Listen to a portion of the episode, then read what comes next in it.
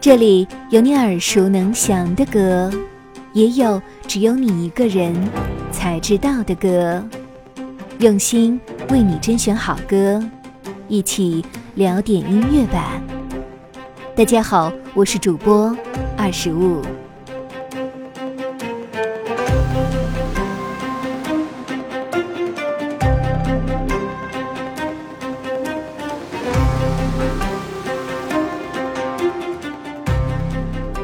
三月二十一号，国际唱片业协会发布了二零二三年版的全球音乐报告。总体上来看，受到付费订阅流媒体增长的推动，二零二二年全球录制音乐市场增长百分之九点零，全年总收入为二百六十二亿美元。截至二零二二年底，全球付费订阅用户数达到了五点八九亿，订阅音频流媒体收入增长百分之十点三，至一百二十七亿美元。流媒体总收入包括付费订阅和广告支持，增长了百分之十一点五，达到了一百七十五亿美元，占全球录制音乐总收入的百分之六十七。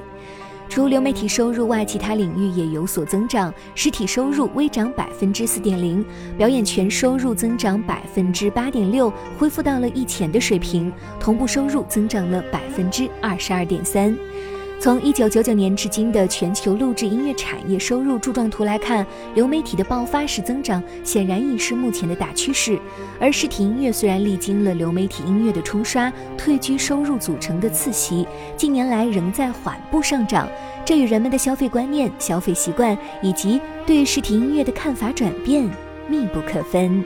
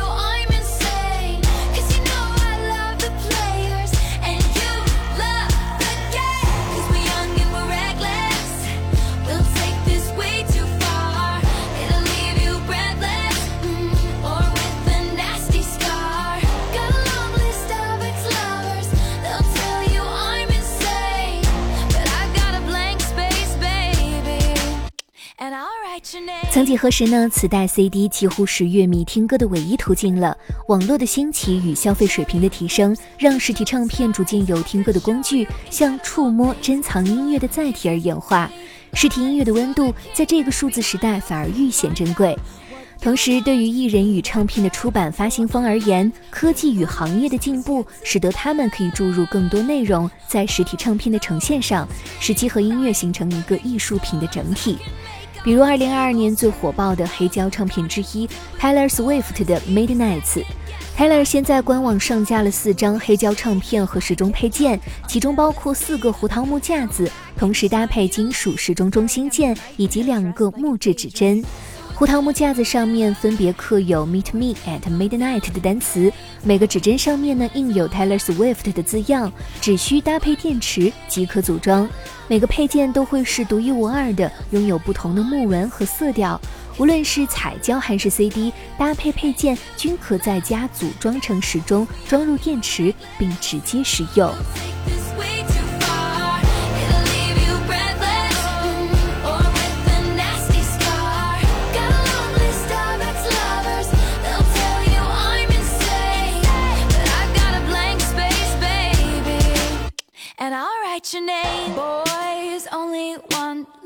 Love if it's torture.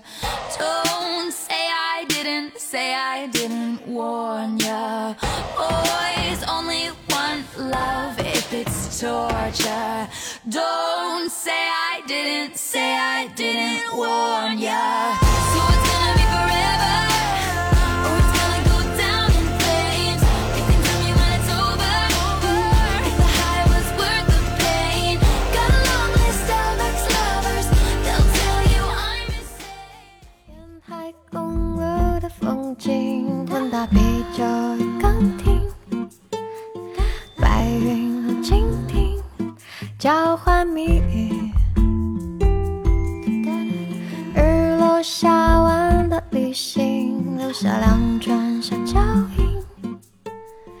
IFPI 首席执行官弗朗西斯·摩尔说道：“今年的报告继续讲述了唱片公司致力于其核心使命的故事，与艺人合作，帮助他们在职业生涯中实现最大的创作和商业潜力。这需要艺人与厂牌之间的合作关系不断发展和创新，以便能够抓住更多商业领域内以及世界更多地区内的机会。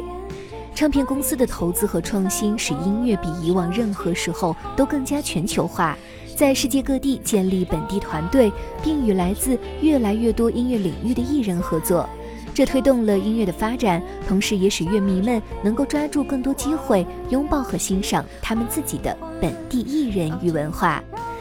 然而，随着音乐机会的不断增多，唱片公司也必须要更加努力地确保音乐人所创造的价值得到认可和回报。这一挑战变得越来越复杂，因为越来越多的人试图从音乐中受益，却不参与音乐的投资和发展。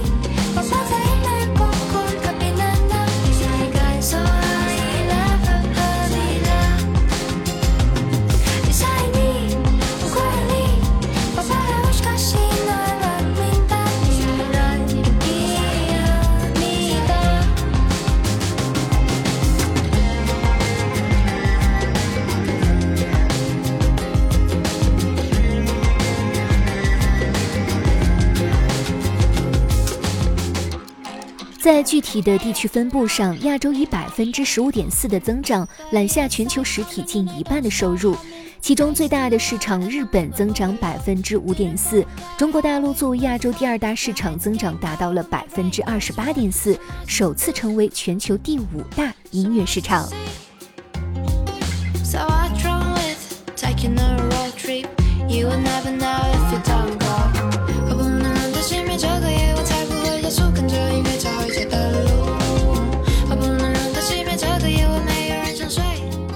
年最具号召力的华语唱片，当属创纪录摘得 IFPI 年度艺人 TOP 十的周杰伦，暌违六年的专辑《最伟大的作品》，破两亿的数字专辑销售额，稳坐华语数字专辑历史榜首宝座。CD 与黑胶版本更为无数乐迷晒碟珍藏。在亚洲地区以外，大洋洲增长百分之八点一。欧洲作为全球第二大录制音乐地区，其收入增长了百分之七点五。拉丁美洲增长了百分之二十五点九，保持着该地区十多年来的增长势头，其每个市场都实现了两位数的增长。中东和北非曾是2021年增长最快的市场，该地区在2022年的增长率为百分之二十三点八，其中流媒体在总收入中的份额比全球任何地区都高，达到了百分之九十五点五。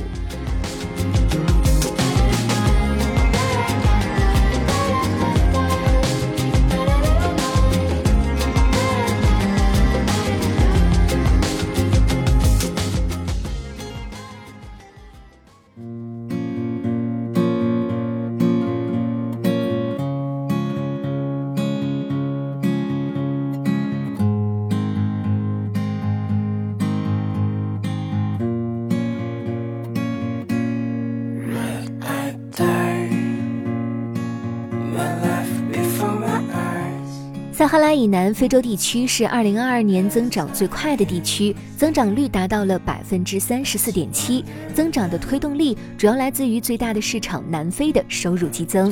美国和加拿大地区是全球录制音乐收入额最大的地区，二零二二年增长率为百分之五点零，其中加拿大增长为百分之八点一，美国增长百分之四点八。作为全球最大的单一市场，美国的该项收入首次超过了一百亿美元。随着线下演出市场的解放，二零二三年还未过去一半，眼花缭乱的巡演就已接踵而至。华语音乐市场的收入成绩组成结构必然也会有所变化。新的一年，华语音乐市场会有什么新气象？让我们拭目以待。